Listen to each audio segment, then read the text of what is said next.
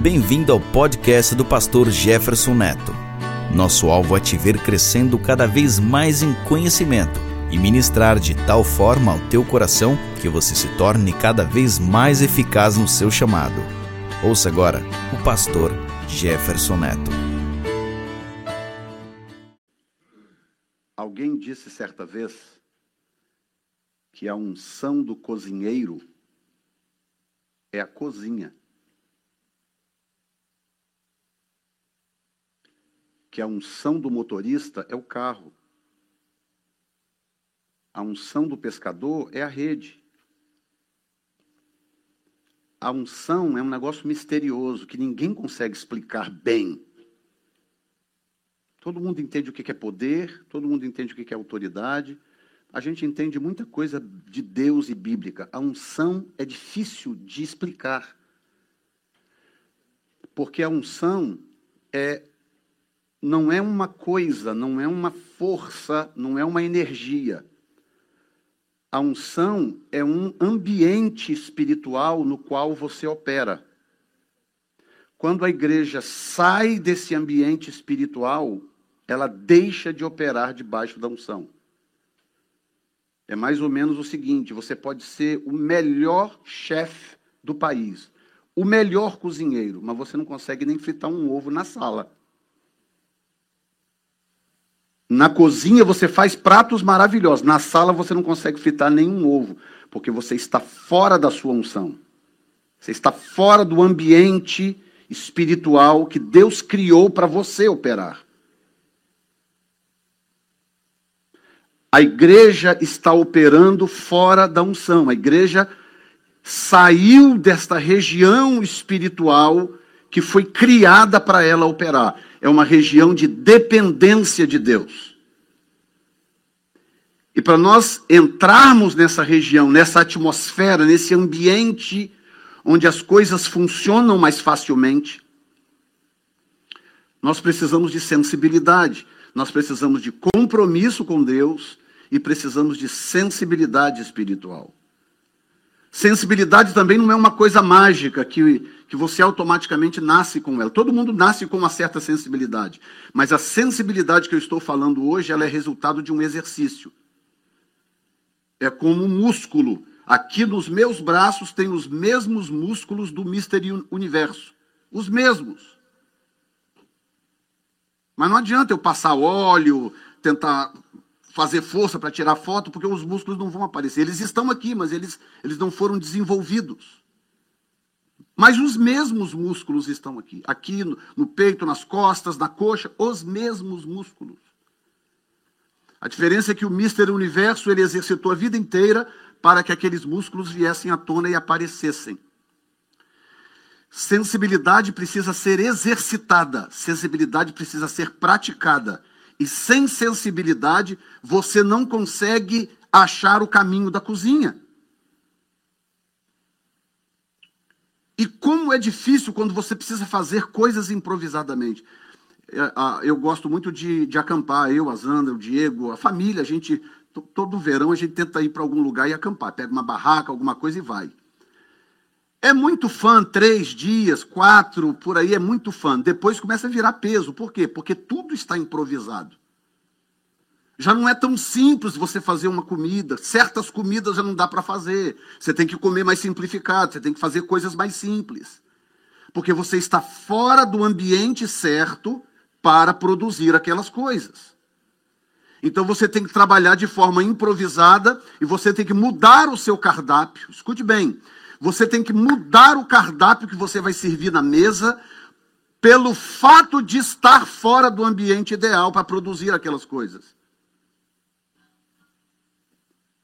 O que a igreja está fazendo hoje, a igreja do Senhor de um modo geral, a igreja está fazendo é servindo uma comida barata e fácil, porque a igreja saiu do ambiente onde a comida sofisticada pode ser produzida.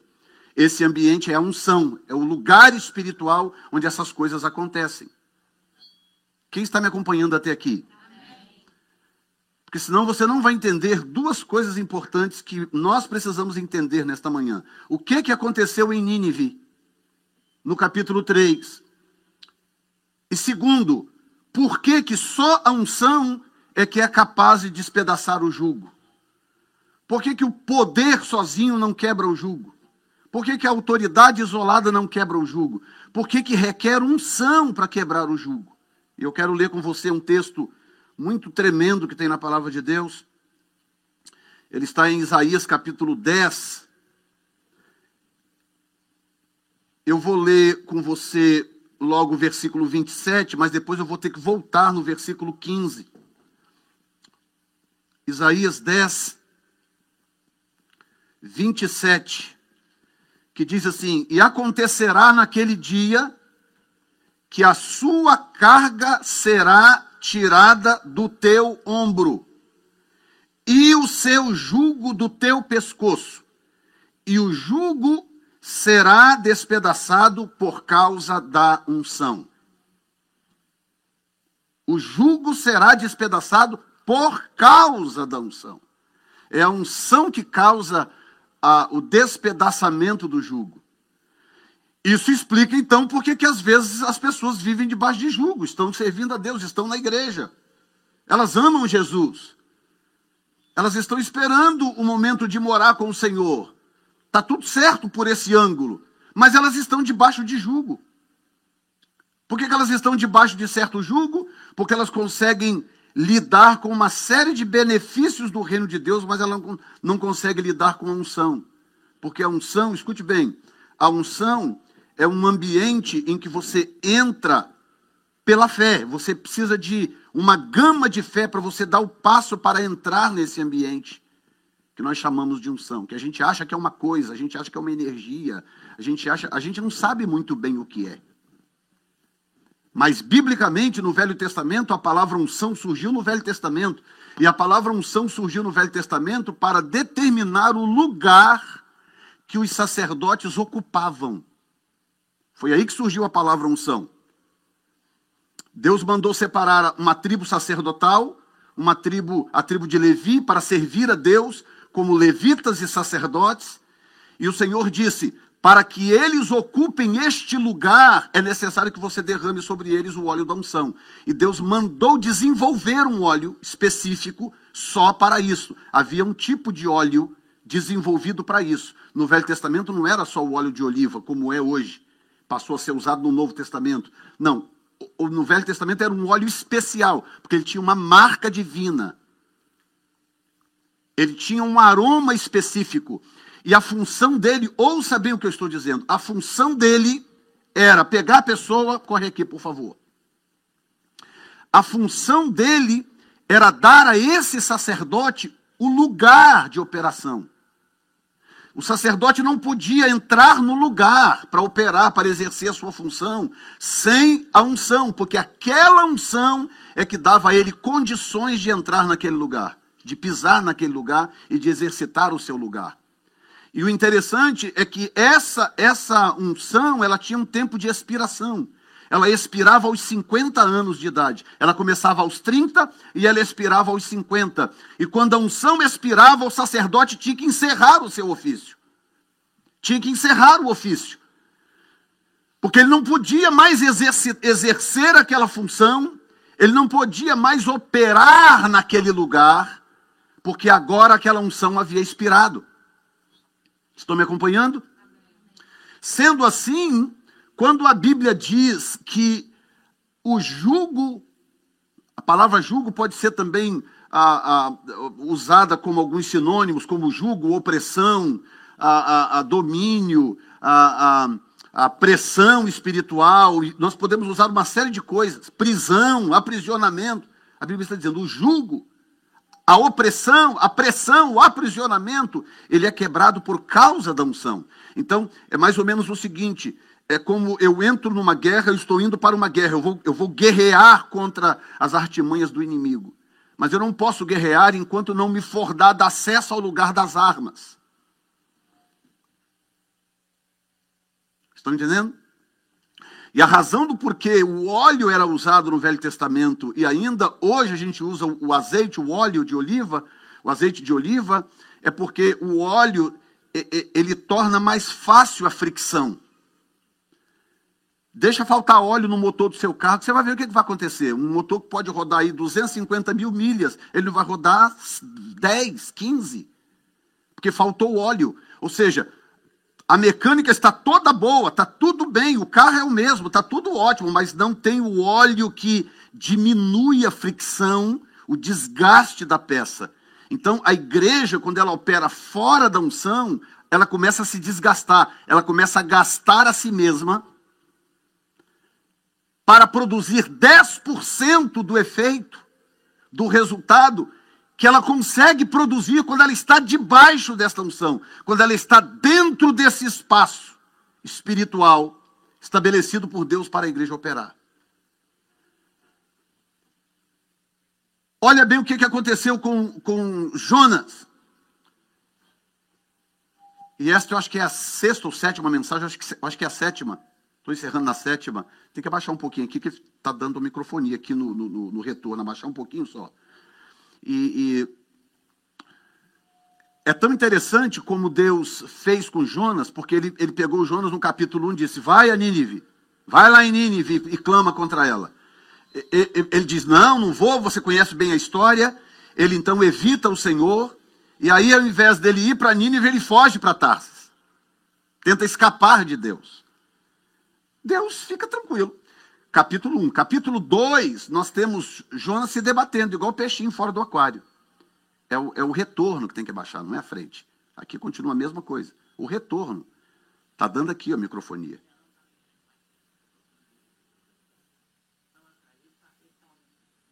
Ok, porque é, é o retorno aqui que eu estou ouvindo aqui nas caixinhas. Ah, capítulo 2 Jonas está batendo cabeça. Deus desaparece de cena. Pode ler o livro de Jonas, capítulo 2. Procura Deus lá. Deus não está no capítulo 2.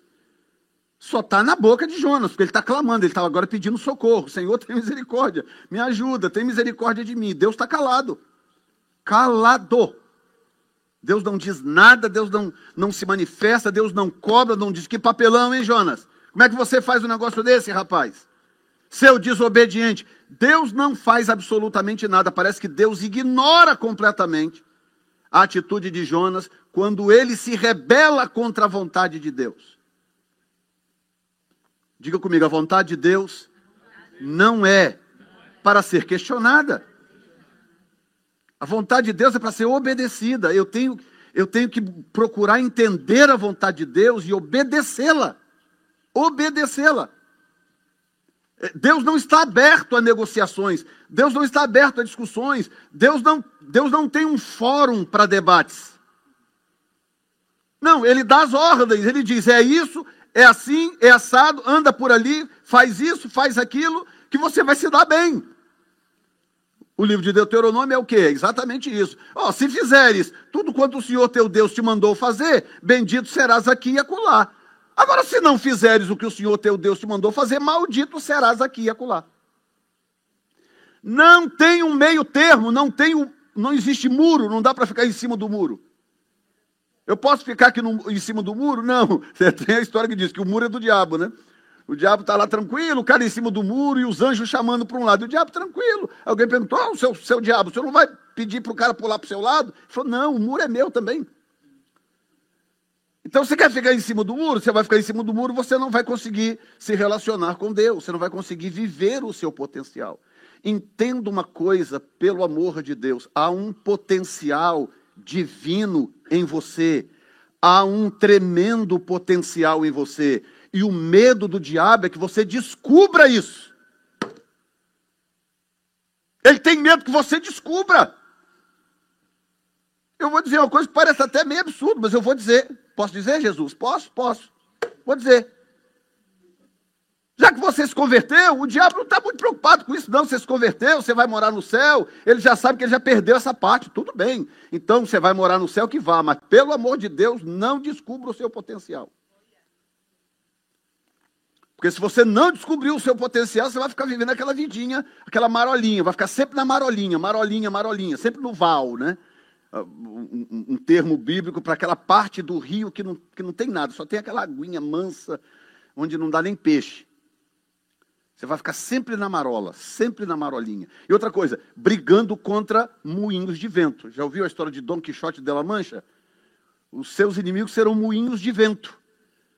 Você não vai nem, nem enfrentar inimigos de verdade. Você vai estar sempre lutando contra ideias, contra possibilidades, conflitos interiores, conflitos pessoais. Você não vai ter nem tempo de lutar contra inimigos externos. Você vai estar tão ocupado lutando contra si mesmo, lutando contra suas próprias mazelas, que você não vai nem conseguir ir para o campo de batalha. É por isso que o diabo luta tanto contra a unção. Ele luta muito contra a unção. O que o diabo mais persegue na vida de um cristão chama-se unção. Unção. Porque ele sabe que a unção é o fator canalizador do poder. Se Deus quiser derramar um poder aqui agora, incomum, qual é o canal que ele usa? A unção. A unção que está sobre quem está pregando, a unção que está sobre quem está dirigindo, cantando, tocando, é a unção que é o, que é instrumento canalizador desse poder. Se não tem unção, não vai ter poder. O poder pode até descer, mas ele fica pairando no, no, nos ares, ele não tem canal, canais para fluir. Será que eu estou falando com alguém aqui nesta manhã?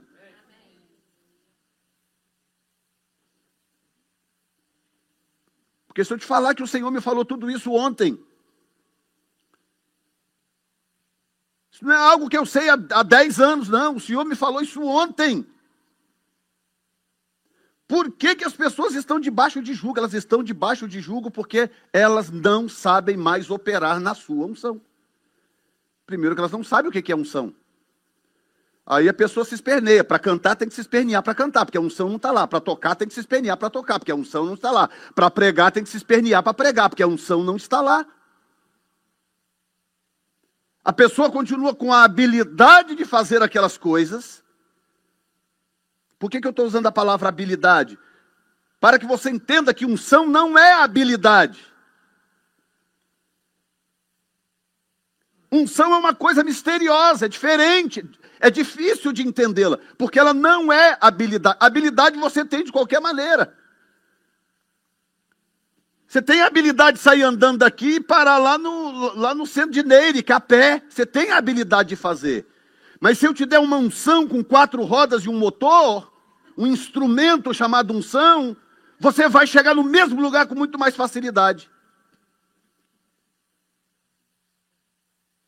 Sim ou não? Estão entendendo? Eu estou conduzindo você de tal forma que você entenda o que eu entendi ontem. A questão de que a unção é um lugar eu já entendia, mas a forma como o Senhor me falou ontem é que me chamou a atenção. Porque senão nós não entendemos o jugo. O que é o jugo? O jugo é uma pressão externa que vem sobre nós. Mesmo que ela desperte dentro de nós mazelas, mas é uma pressão externa, ela vem de fora para dentro. Se eu estiver fora da minha unção, o que, que acontece? Aquele jugo me alcança e eu não tenho instrumentos para quebrá-lo. O Espírito Santo está comigo, o Senhor continua me amando, mas ele não tem instrumento. Instrumento. Estão entendendo? Entenda a palavra instrumento. Se eu tirar os instrumentos daqui, se eu tirar esse teclado, tirar o trompete, a bateria, tirar os microfones, as pessoas continuam com a habilidade de fazer o que fizeram hoje, mas não tem instrumento. Não tem instrumento.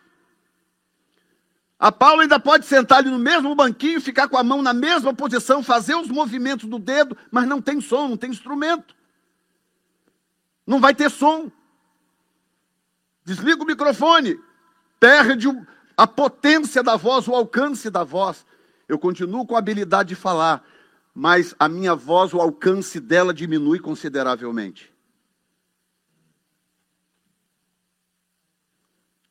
Ok, vamos falar um pouco então em como que eu entro na unção, como que eu entro nela, já que a unção é um, é um ambiente espiritual, é um lugar, em Cristo ou no Espírito.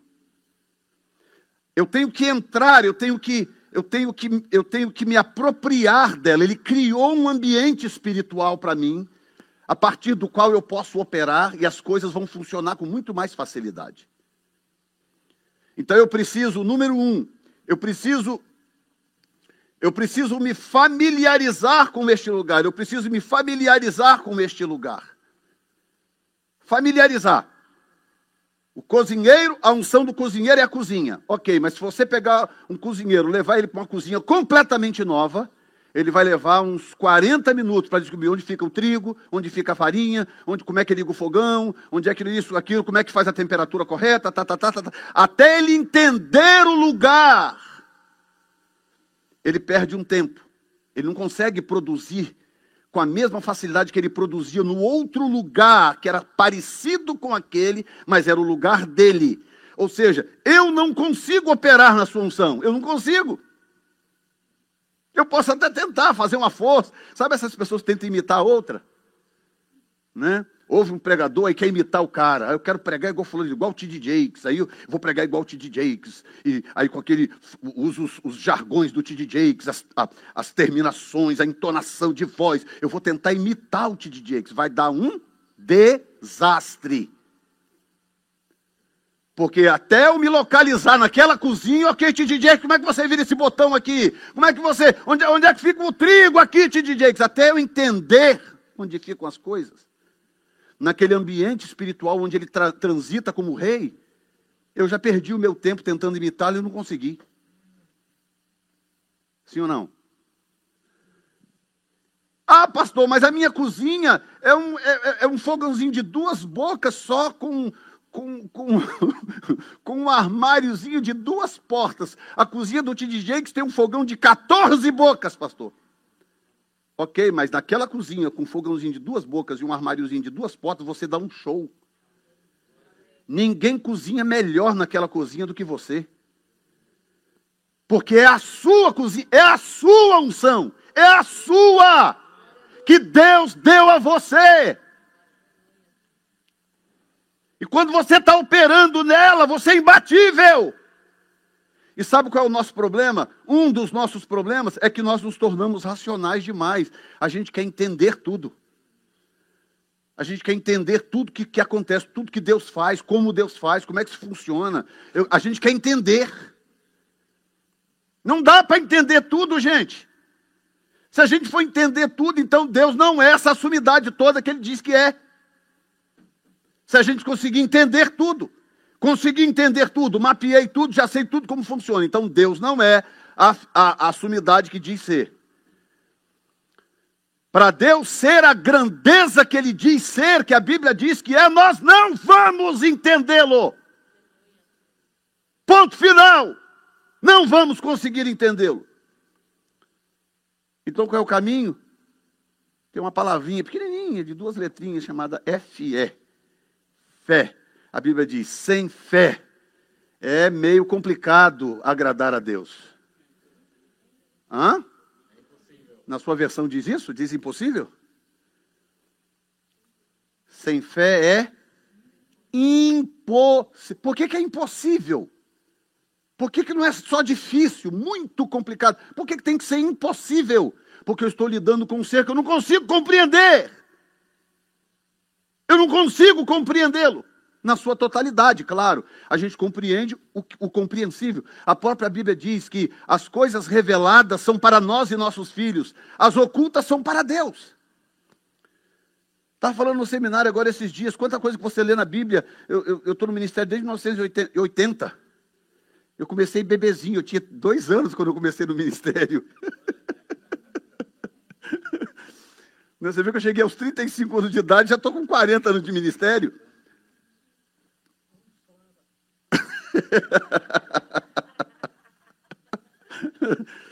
É, o problema da unção é que uns são, outros não são, né?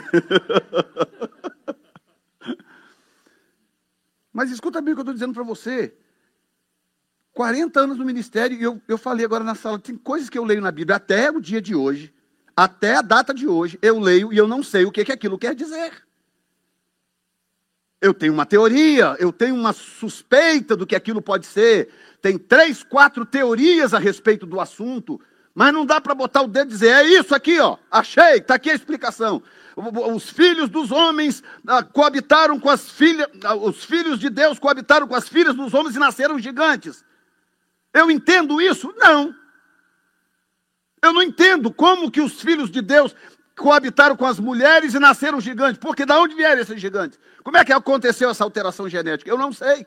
Ninguém sabe, não está explicado lá.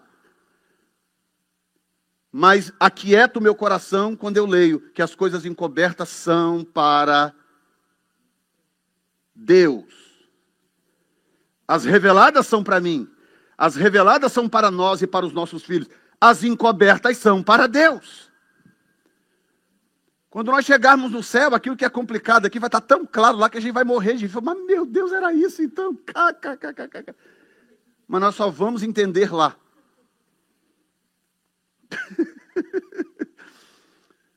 o Senhor vai levar você lá na sala da criação. Né? Uma pessoa que teve uma experiência de arrebatamento diz que o Senhor levou ela na chamada sala da criação. É uma sala mesmo, como se fosse uma. É uma sala e onde tem um telão enorme e lá mostra tudo que Deus fez na criação desde o começo. Ou seja, vamos saber de tudo, tudo, tudo, tudo, os detalhes. Aquilo que a gente lê hoje em código no Gênesis, vai estar tudo lá. Aí você, aí, aí você vai encher de moral. Não, agora deixa comigo, agora eu prego, agora deixa que eu prego sobre esse assunto. Porque agora eu já estou sabendo. Ótimo. Então entenda bem o que eu estou dizendo. Não dá para lidar com Deus se não for pela fé. Nós precisamos de fé para lidar com Deus. Então, a relação com a unção, em primeiro lugar, requer fé. Você precisa de fé, você precisa acreditar, você precisa dar o passo pela fé. Eu não oro por um doente porque eu sei o mecanismo que ele vai ser curado. Eu não sei nem se ele vai ser curado. Não sei. Não, eu oro por ele porque eu creio. Eu oro por ele, porque a minha fé me diz que é possível, que Deus pode decidir naquele momento curá-lo.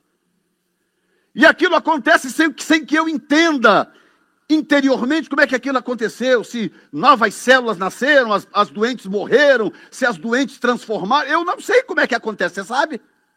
Alguém sabe? Não. Então é pela fé. Pela fé. Como que Deus faz crescer um braço? Como tem no testemunho lá de Azusa, o cara perdeu o braço na guerra. O braço. Aí lá pelas tantas, já algum tempo de avivamento, o cara foi no culto. Lá no culto começou a queimar o braço, começou a queimar, formigar, formigar. Aí quando ele tinha uma prótese, daqui a pouco a prótese foi expurgando a prótese, a prótese caiu lá no chão, apareceu um braço inteiro com mão, unhas e dedos. Ou dedos e unhas. Como que isso é possível? Você sabe? Não? Você sabe? Nem eu. A ciência sabe? Não. A medicina sabe? Não. Tem que ser pela fé. Então a igreja do Senhor, e quando eu digo a igreja, você aplica isso na sua vida como você achar que, que, que, que se encaixa.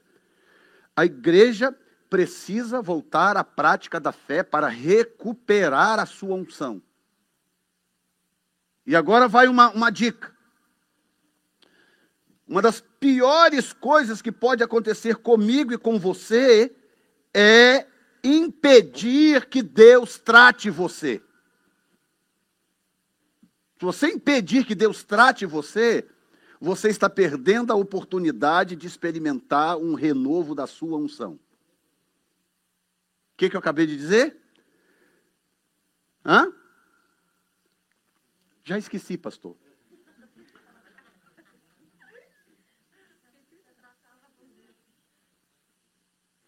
Jonas era ungido? Jonas era um homem de Deus? Era um homem de Deus, ungido, um homem de Deus. Profeta, já tinha profetizado, pregado aqui e acolá, feito e acontecido. É verdade. Mas estava com a unção enferrujada. Ele estava com seu relacionamento com Deus prejudicado. Aí Deus manda ele fazer algo, ele está cheio de vontade, cheio de marra. O que, que ele diz? Muito obrigado, thank you very much. Não vou, não. Eu estou muito bem onde eu estou. Eu vou, na verdade, é para Tarsis. Ok. Então, Jonas, é o seguinte: enquanto você estiver ocupado com você mesmo, eu vou fazer outra coisa. É o que eu imagino Deus falando. Quando você estiver ocupado com você mesmo, eu vou fazer outra coisa. Aí Deus prepara só. A única coisa que diz no texto é que Deus preparou o grande peixe. Só isso, mais nada. Deus some, desaparece. Deus tira vacation. E aí Jonas está lá se debatendo, se debatendo, se debatendo. Pelo amor de Deus, tem misericórdia de mim, que a minha, a, a, a minha alma desceu às profundezas do abismo, que eu vou morrer, que isso e que aquilo. Deus está calado. Aí quando Jonas realmente se arrependeu, realmente se arrependeu, realmente se quebrantou, rendeu tudo ao Senhor, e ele diz claramente: se o Senhor me livrar desta, eu vou render a ti louvores e adoração. Ou seja, aquela marra, aquela empáfia de Jonas, foi tudo por água abaixo, tudo. Aquele homem cheio de vontade, que tem que ser do meu jeito, porque eu não sei o que lá, não se meta na minha vida, eu sei para onde meu nariz aponta, aquelas coisas, você sabe que acontece no Camboja.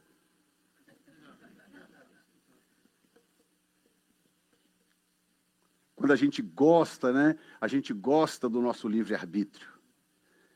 Tipo, quem manda na minha vida sou eu. Aí Deus senta tranquilão naquele trono maravilhoso dele, que eu sonho em ver, tranquilo ali, e aí ele vai fazer outra coisa. Como é que está Jonas lá, o Espírito Santo? Ah, está se debatendo ainda. Ok, então vamos fazer outra coisa aqui. vamos conversar com Amós. Aproveitar Amós, então. Vamos dar uma mensagem para Amós aí. Vamos falar com Oséias. Qualquer coisa assim. E Deus está lá ocupado fazendo outra coisa. E Jonas se debatendo, se debatendo, se debatendo, se debatendo. Aí no final do capítulo 2, o que, que acontece? Final do capítulo 2. Diz o texto. Já estou em Isaías de novo. Jonas capítulo 2. No final do 2, diz assim: Olha bem, verso 7. Vamos voltar no 6 primeiro. Diz, e eu desci até os fundamentos. Já falei sobre isso, né?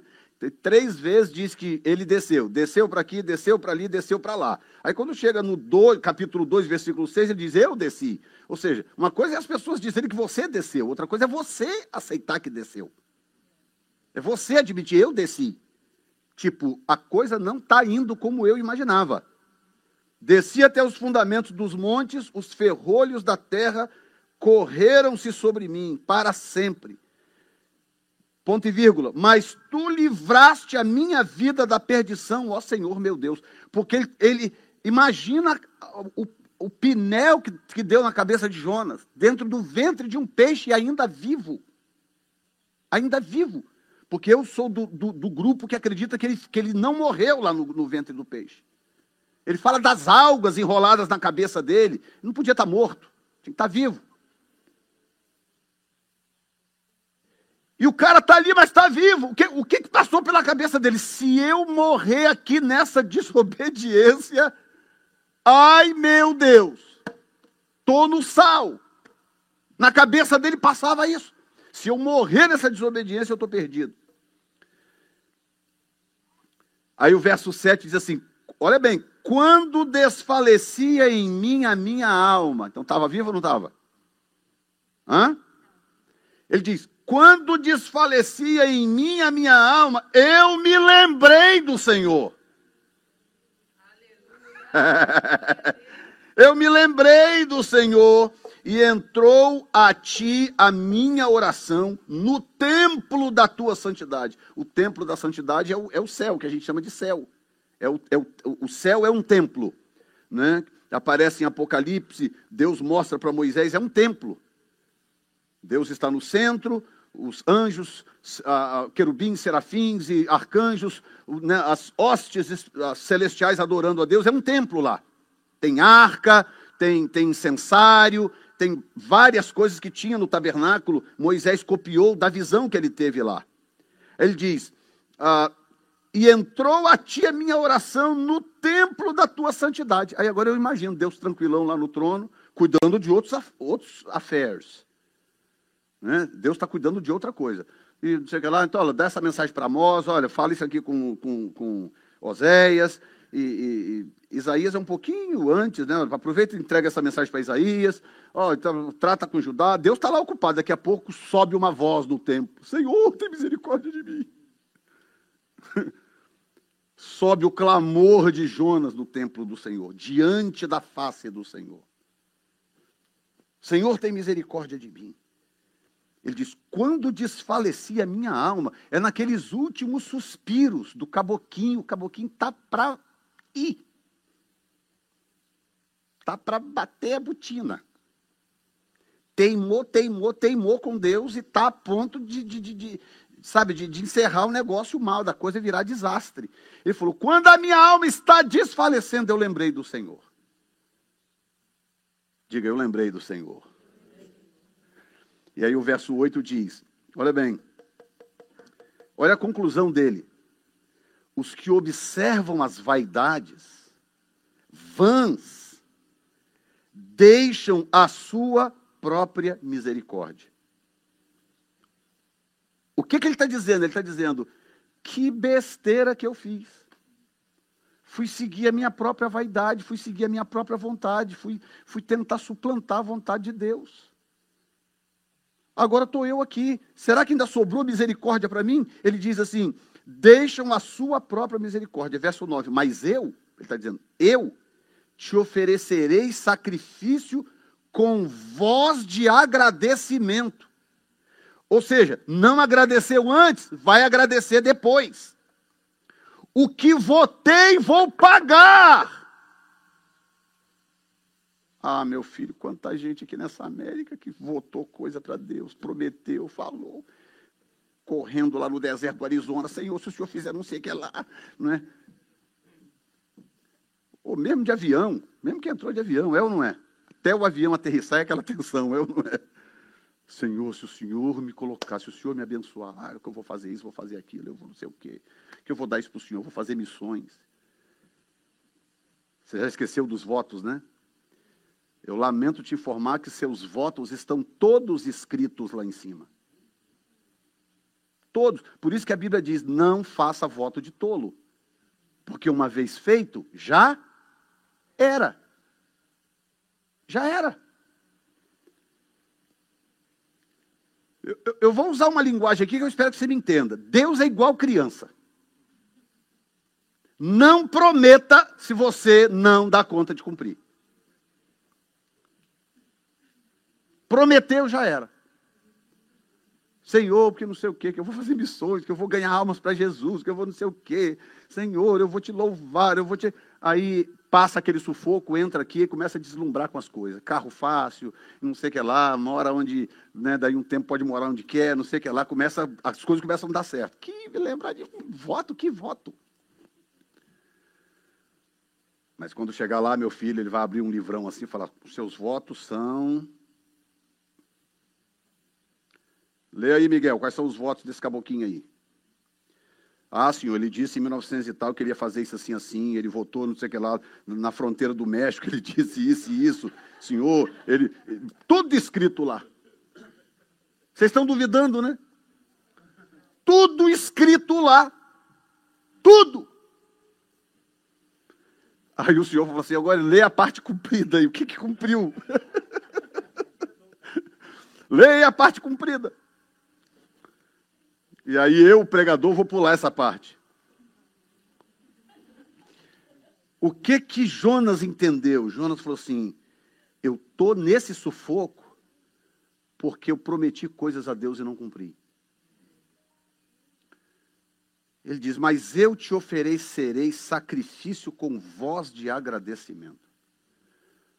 Oh, gratidão, gratidão, que palavra poderosa, gratidão, gratidão, gratidão. Gratidão, que palavra poderosa.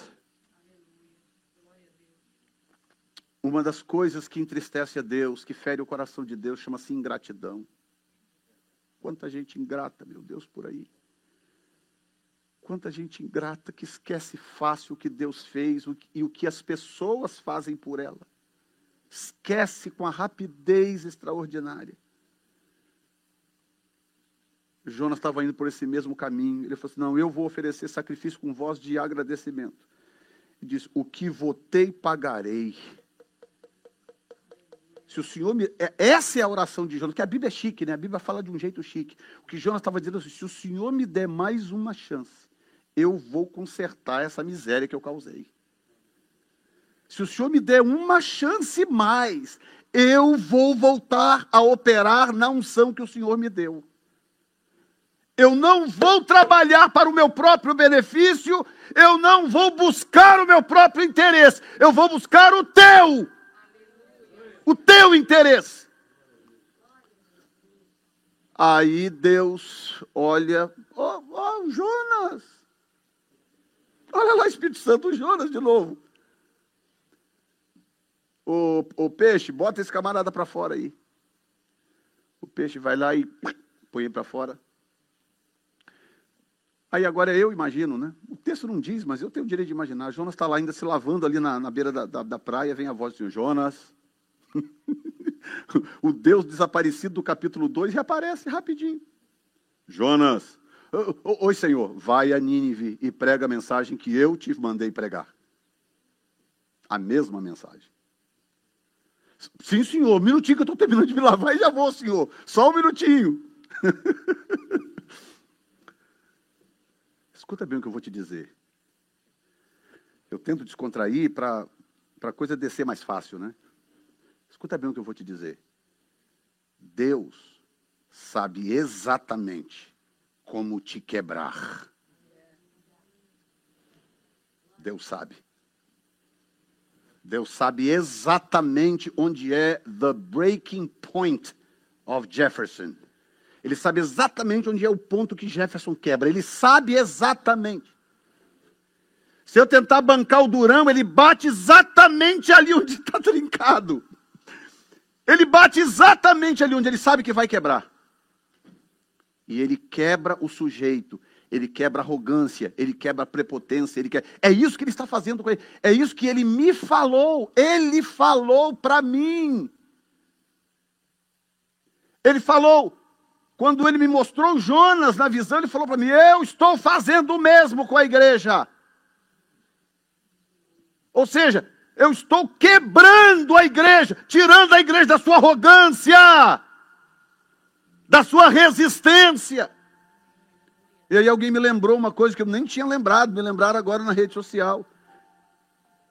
Que o pessoal pede a Jesus um sinal. Jesus fala assim: essa geração ah, incrédula me pede, me pede um sinal, pois não darei nenhum outro senão do profeta Jonas.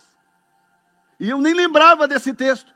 Jesus disse que o sinal para esta geração é o de Jonas. Jesus disse. Está escrito lá na Bíblia. Ele diz: Não darei outro sinal senão do profeta Jonas. Qual é o sinal do profeta Jonas? É o camarada que desobedeceu, teve que ser enterrado no ventre de um peixe e depois foi botado para fora três dias e três noites depois, mas foi botado para fora e se levantou restaurado entrou de volta no ambiente da sua unção. E Deus falou: vai lá agora e prega. E Jonas foi pisando firme, entrou cidade adentro, começou a pregar o a, a, mensagem, o evangelho, porque evangelho significa boas novas. Começou a pregar aquela mensagem de boas novas, cidade adentro. E o texto diz que ao começar o primeiro dia de viagem, a cidade era três dias de viagem, o primeiro dia a cidade começou a quebrar. Ei! Você está me ouvindo nesta manhã? Por causa, o jugo de Nínive foi quebrado por causa da unção. A unção que estava em Jonas quebrou o jugo da cidade. E não era uma cidade cristã, não era uma cidade judaica, uma cidade religiosa. Tinha religião, mas eram completamente pagãos. E no primeiro dia de pregação, o jugo da cidade começou a ser quebrado por causa da unção que voltou na vida daquele homem. Quem está me ouvindo nesta manhã? E eu termino com você analisando rapidamente esse texto de Isaías. Isaías 10, a partir do verso 15, diz: Olha bem, porventura, lembra que o texto está falando da unção, a unção que quebra o jugo. Ele diz: Porventura, gloriar-se-á o machado contra o que corta com ele? Ou presumirá serra contra o que puxa? Como se o bordão movesse aos que uh, o levantam, ou a vara levantasse o que não é um pedaço de madeira? Isso é o Senhor falando. Tipo, falar aqui numa linguagem ultra atualizada brasileira. Está falando assim: você acha que o machado vai se gloriar do cara que está batendo, cortando a árvore? O machado, rapaz, como que eu sou bom, hein? Olha como que eu bato nessa árvore. O machado, o machado. É, eu sou tremendo. Olha como que eu sou afiado. Olha como que eu corto essa árvore com facilidade. O Senhor está falando: será que o machado vai se gloriar contra o machadeiro? o serrote vai se gloriar em cima do cara que está serrando. É isso que Deus está falando. Deus está dizendo o seguinte: por favor, não confunda a unção que quebra o jugo e que torna você eficaz com as suas próprias habilidades. Não se ensoberbeça. É isso que está faltando na igreja, de um modo geral. Qual o nome da série? Impactar. O que, que a igreja está precisando hoje em dia? Impactar. O que, que a igreja não está fazendo hoje em dia? Impactando. A igreja não está impactando nada, ninguém, lugar nenhum. Quem está impactando? Os muçulmanos. Estão impactando muito.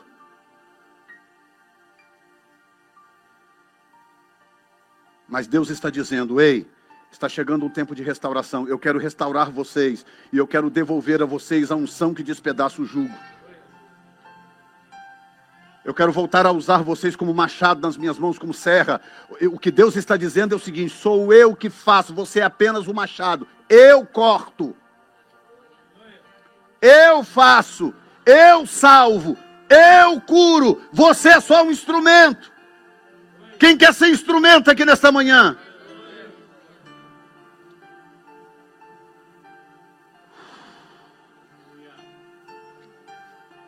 Verso 17: Porque a luz de Israel virá a ser como fogo.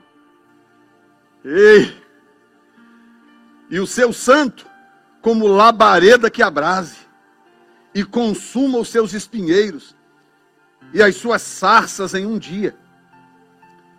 Também consumirá a glória da sua floresta, e do seu campo fértil, desde a alma até o corpo, e será como quando desmaia o porta-bandeira.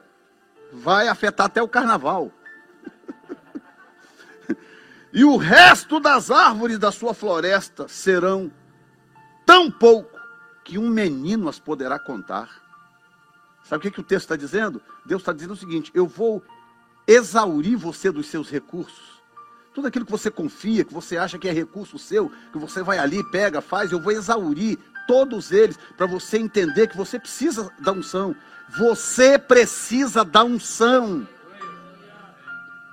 Busque a Deus, você precisa dela. Verso 20: E acontecerá naquele dia que os resíduos de Israel e os escapados da casa de Jacó nunca mais se estribarão sobre o que os feriu, antes se estribarão sobre o Senhor. Eles vão descansar, vão confiar no Senhor, o Santo de Israel em verdade. Os resíduos se converterão, o remanescente, né? Sim, os resíduos, o remanescente de Jacó, ao Deus forte. Porque ainda Verso 22. Porque ainda que o teu povo, ó Israel, seja como a areia do mar, só um resto dele se converterá. Uma destruição está determinada, transbordando de justiça. Porque determinada já a destruição, o Senhor Jeová dos Exércitos a executará no meio de toda esta terra. Pelo que assim diz o Senhor Jeová dos Exércitos: Não temas, povo meu. Vai aqui agora uma palavra do Senhor. Não temas, povo meu, que habitas em Sião em Framingham, em Worcester, em Stoughton, em, em Milford. Achei que vocês não iam reivindicar, ué. Hopkinton, Ashland. Quem mais aí? Hã? Medway. Ah, não vou falar não, eles não estão pedindo, ué. Então tira Medway do negócio aí. Está lá todo tranquilão, não falou nada, então. é a máscara, né? é a máscara. Não temas, povo meu, que habitas em? Que habitas em? A Síria, quando te ferir com a vara e contra ti levantar o seu bordão à maneira dos egípcios, olha bem, porque daqui a bem pouco se cumprirá a minha indignação e a minha ira para os consumir, os inimigos. Porque o Senhor dos exércitos suscitará contra ele um flagelo, como a matança de Midian, junto à rocha de Oreb, isso é contra o inimigo. E ele diz: E acontecerá, verso 27, naquele dia que a sua carga será tirada do teu. Fica de pé aí agora, fica de pé. Eu estou sentindo um profético aqui. Tem um profético aqui nesta, nesta manhã. Bota a mão direita aí no, no seu ombro. Diz assim: acontecerá naquele dia que a sua carga será tirada do teu ombro. Tira aí, faz assim. A tua carga será tirada do teu ombro o seu jugo do teu pescoço. Tira aí.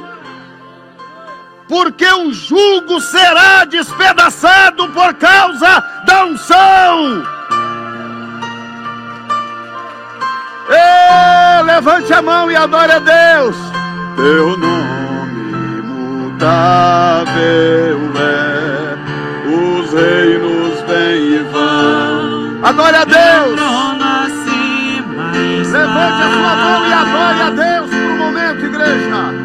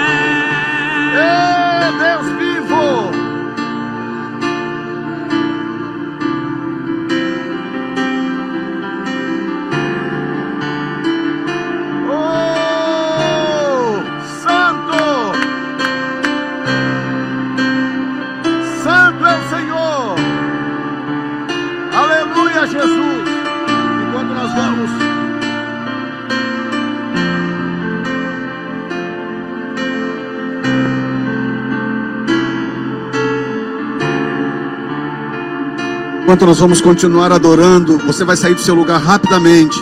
Os homens aqui, as mulheres ali, você vai passar. a- o ministério de intercessão vai impor as mãos sobre você. Para quê, pastor? Para selar nesta manhã a quebra do jugo de sobre os seus ombros, a quebra do jugo do seu pescoço. Você vai sair daqui livre nesta manhã, seja qual for o seu jugo, porque Deus está na casa. Pode vir.